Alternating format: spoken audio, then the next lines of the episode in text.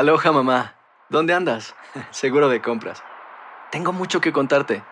Hawái es increíble. He estado de un lado a otro con mi unidad. Todos son súper talentosos. Ya reparamos otro helicóptero Blackhawk y oficialmente formamos nuestro equipo de fútbol. Para la próxima te cuento cómo voy con el surf y me cuentas qué te pareció el podcast que te compartí, ¿ok? Te quiero mucho. Be All You Can Be, visitando goarmy.com diagonal español. When something happens to your car, you might say,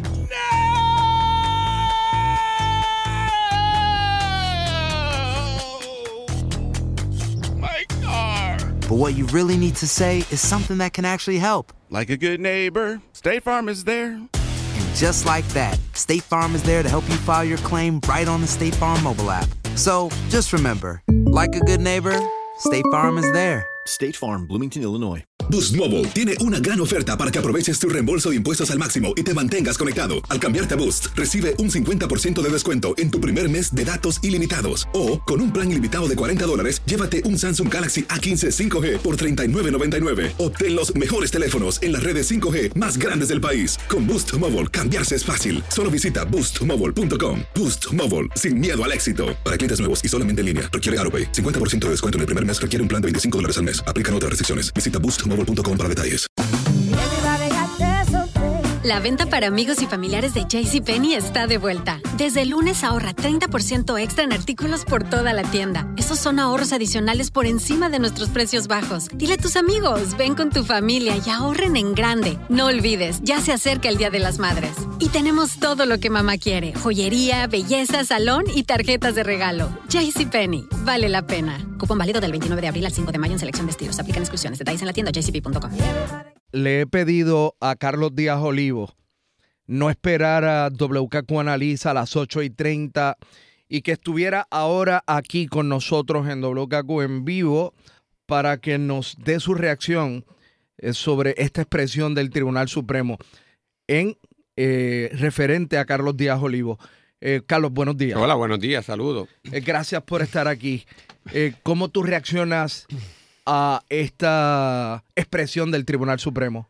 Mira, esto no es distinto de la labor que en los medios de comunicación todos los días, todos y, todas los que estamos involucrados en esto, eh, hacemos, que es básicamente fiscalizar la labor de los funcionarios eh, de gobierno eh, y si hay algo mal, señalarlo, denunciarlo, combatirlo para erradicar un, mal servicio público. Usualmente esto ocurre con más atención en los funcionarios del Ejecutivo y los legisladores. Y se nos pasa porque tal vez eh, no lo tenemos en la mente y los medios de comunicación pues no enfocan mucho la atención los tribunales. Pero todos los que me estén escuchando que hayan tenido que ir un día al tribunal, ya sea porque se divorciaron, porque están pidiendo una pensión alimentaria para sus hijos, porque están en un pleito de custodia con sus hijos, porque los chocaron y tuvieron que ir a litigar un accidente, porque ha, ha habido un problema contractual con alguien, porque tienen un hijo que arrestaron y está en un procedimiento criminal, sabe que esa es de las experiencias más tortuosas y humillantes que un ser humano pueda experimentar. Y es en parte así porque el sistema judicial en toda su etapa administrativa falla malamente. Y los que sabemos esas eh, situaciones con más detalle, porque somos los que día a día trabajamos allí, son los abogados y abogadas. Pero los abogados y abogadas que se atrevan a denunciar eso están sujetos a un régimen de terror y de censura.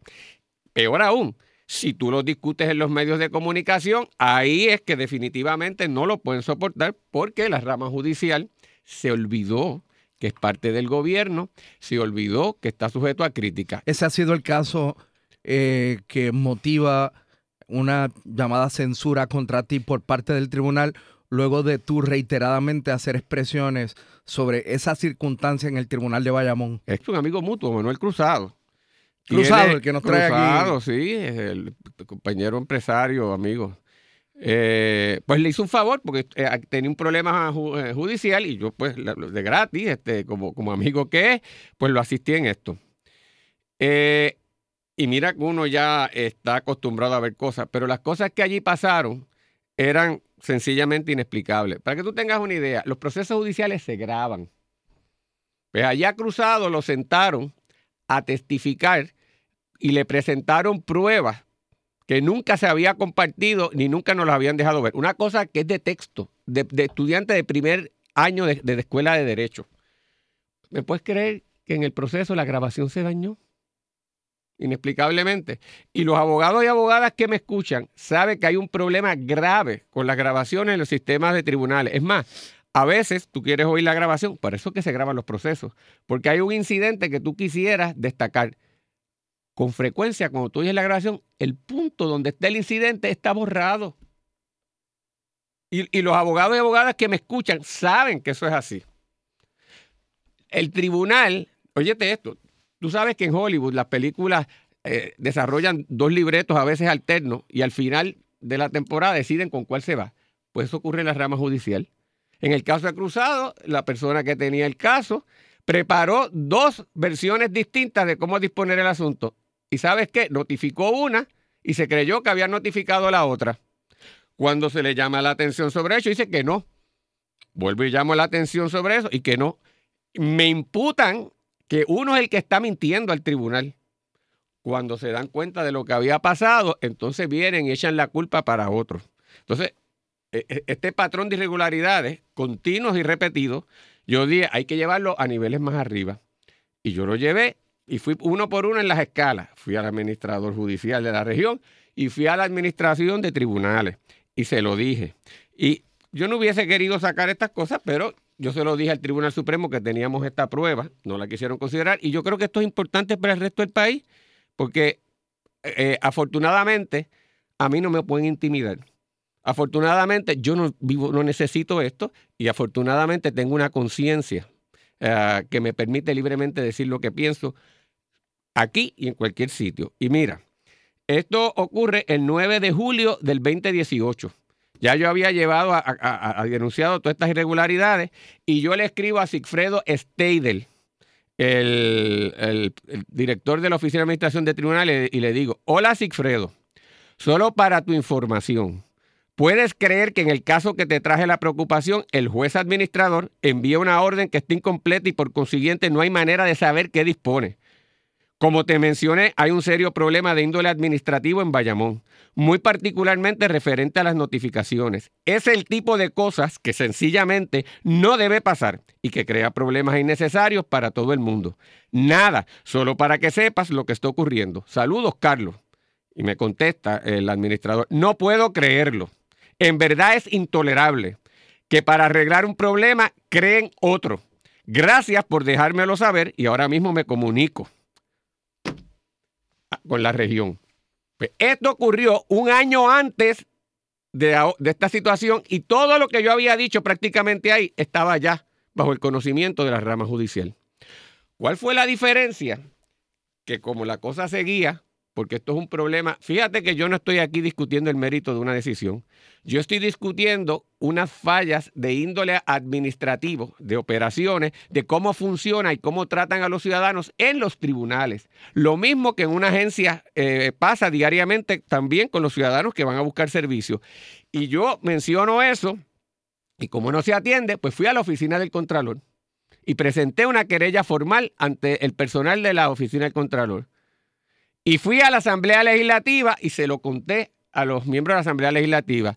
Y concretamente con el presidente de la Cámara de Representantes, Johnny Méndez, quien a raíz de eso inició todo el proceso para aprobar una resolución dirigida a investigar la situación que está ocurriendo en los tribunales y concretamente en Bayamón. Como yo soy vertical, yo fui se lo anuncié a la rama judicial. De ahí en adelante, esto se fastidió. Claro, porque al ir a denunciar a otro foro lo que está pasando, eso es impermisible.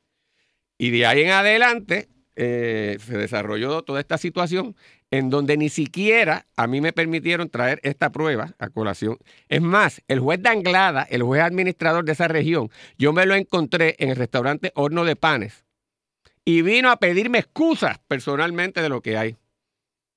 Es más, toda esta cosa, ya que a mí no me permitieron decirlo, yo creo que lo tiene que saber el pueblo. Yo estoy en el restaurante Bottles el 3 de mayo del 2019 y me encuentro al cliente de la parte contraria eh, en el pleito con Cruzado. Y me dice allí, abogado antiético, a ti el tribunal te va a llevar un procedimiento este, ético.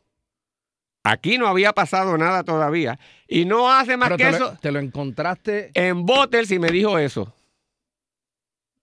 A los pocos eh, horas después llega la resolución del juez Rojas diciendo esto. Pero tanto poder tiene esa persona. Ah, yo no sé, yo sé, eh, esto fue lo que y está en una declaración jurada. Tú- Pues aquí hay unos problemas serios. Oye, a mí me parece que las situaciones que ocurren en la rama judicial no están exentas de examen, como está con lo que pasa con los legisladores y con lo que pasa con, con- con gobernadores y con los secretarios y secretarias de gabinete. Y un juez o una juez y mira, hay muchos decentes y honrados, que creo que los hay, pero hay otros que no los hay. Entonces, si uno no puede denunciarlo, si uno no puede eh, advertir qué fue lo que ocurrió, pues entonces no es. Entonces, ¿quién lo va a hacer? Y la consecuencia es que el que lo dice, entonces le tiran toda la maquinaria para callarlo.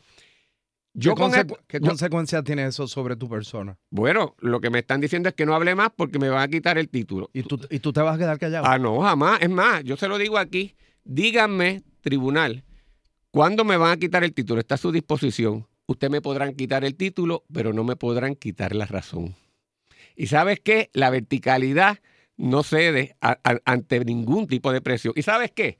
Esto no es cuestión mía personal, es que eso es una presión a los compañeros y compañeras abogados. Porque lo que le está diciendo es no hablen, no denuncien lo que está mal, quédense callados, porque si a Díaz Olivo le metimos mano, usted puede saber lo que le va a pasar a usted. Pues se equivocaron. Se equivocaron. ¿Sabe? Eh, las cosas que están mal, están mal. Yo he denunciado cosas malas contra el gobernador Rosselló. El primero que denunció los problemas que había contra el primer gobernador Rosselló fui yo, siendo miembro de su gabinete. He denunciado los problemas que ha habido en la universidad, pues los problemas que hay en la rama judicial, también hay que decirlo, y no tengo ningún problema. Está mi título a su disposición. Me dicen cuándo y vamos allí, se lo entregamos. Con mucho gusto. ¿Sabes qué? Eso es una marca de honor. La llevo con orgullo todavía. ¿Y sabes qué más?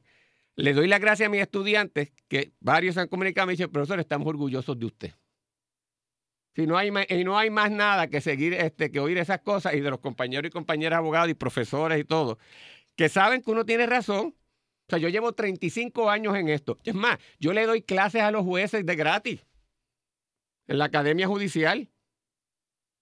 Continuamente. Me llaman los jueces y las jueces a pedirme consejos en los casos de problemas que tienen corporativos, como buscan asesoramiento con cualquier, ¿verdad? Por otro compañero o compañera profesor. Yo con gusto se los doy también.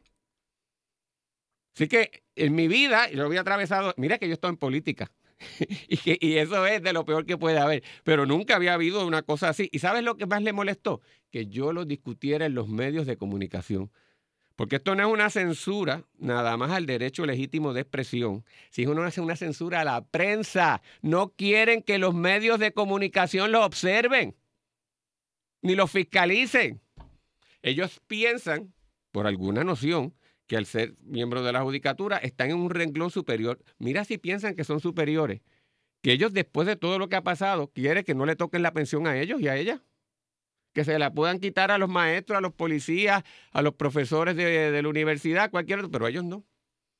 Porque se visualizan una especie superior.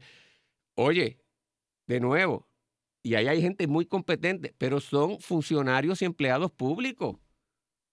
Y ellos saben que lo que yo estoy diciendo es verdad. Ellos lo saben. Y todo el que me escucha que ha estado en el tribunal y que ha practicado lo sabe. E igual que yo se lo señalo todos los días aquí al gobernador o gobernadora y se lo digo a miembros de Asamblea Legislativa, se lo tengo que decir a la judicatura. ¿Y por cómo no voy a hacerlo? Son tres ramas de gobierno y una no está por encima de la otra. Así que esto realmente ha sido un intento de censurar a la libertad de prensa, porque lo que le molestó, y eso me consta, es que lo dijera públicamente. Si tú lees los disensos, hay dos jueces que tienen la verticalidad de señalar su preocupación sobre ese particular, y básicamente lo que dice es, Díaz Olivo puede decir lo que quiere en la radio, porque se debatió allí molesto el punto de mis expresiones radiales, pero como no se atreven a decirlo. Utilizan esto que lo sabían desde antes, porque yo mismo se los dije y ellos mismos reconocieron que está mal. Y los cánones de ética simplemente castigan cuando tú no dices la verdad. Y yo he dicho la verdad. Así que nada, llevo con orgullo esto.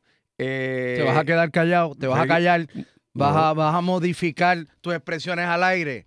Te, intimida esto. En lo absoluto, como a ti tampoco, Rubén, ni como a Jay Fonseca, ni como a Dávila Colón, ni a Ángel Rosa, ni a todos y cada uno de nosotros aquí en la estación y los compañeros de otras estaciones que los han perseguido, a Ivette Sosa, este, este, yo- la lista es larga. O sea, cada vez que un compañero o compañera de- trata de fiscalizar a alguien, vienen y nos cae encima. Pues esto lo llevo con orgullo. Igual que si a Nelson Mandela, por defender la libertad y lo que creía, lo metieron 30 años preso, pues que el tribunal disponga también, lo llevaré con orgullo. Pero lo que está mal, está mal. Y de nuevo lo digo, el título a su disposición, me podrán quitar el título, pero no me van a quitar la razón. Carlos, gracias Claro. por haber estado unos minutos con nosotros aquí en Un placer. Rubén, y gracias ¿verdad? por la invitación. Eh, no, no estás muy lejos de tu, de tu programa, pero te adelanté como hora y media. Saludos.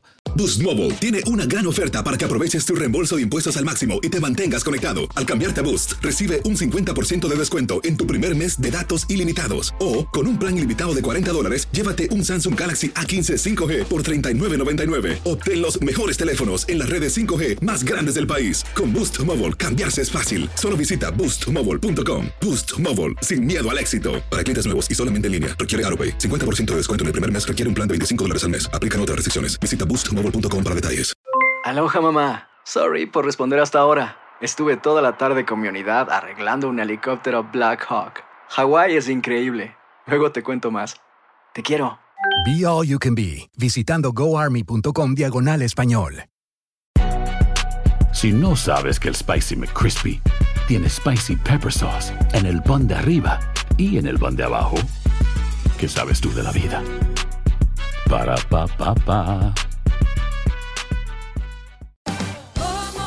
Ahorra más en JCPenney, más tu oportunidad de conocer a Shaquille O'Neal. Este sábado 4 de mayo todos ganan durante la entrega de cupones de 10, 50 o hasta 100 dólares, solo en la tienda mientras duren. De 11 a.m. a 1 p.m., los miembros de JCPenney Rewards tendrán una oportunidad exclusiva de encestar para conocer a Shaq. Habla con un asociado en la tienda o visita jcp.com y conoce más sobre la jugada. JCPenney, vale la pena. Cupón válido el 4 de mayo en selección de estilos. Entrega de cupones solo en la tienda para mayores de 18 años.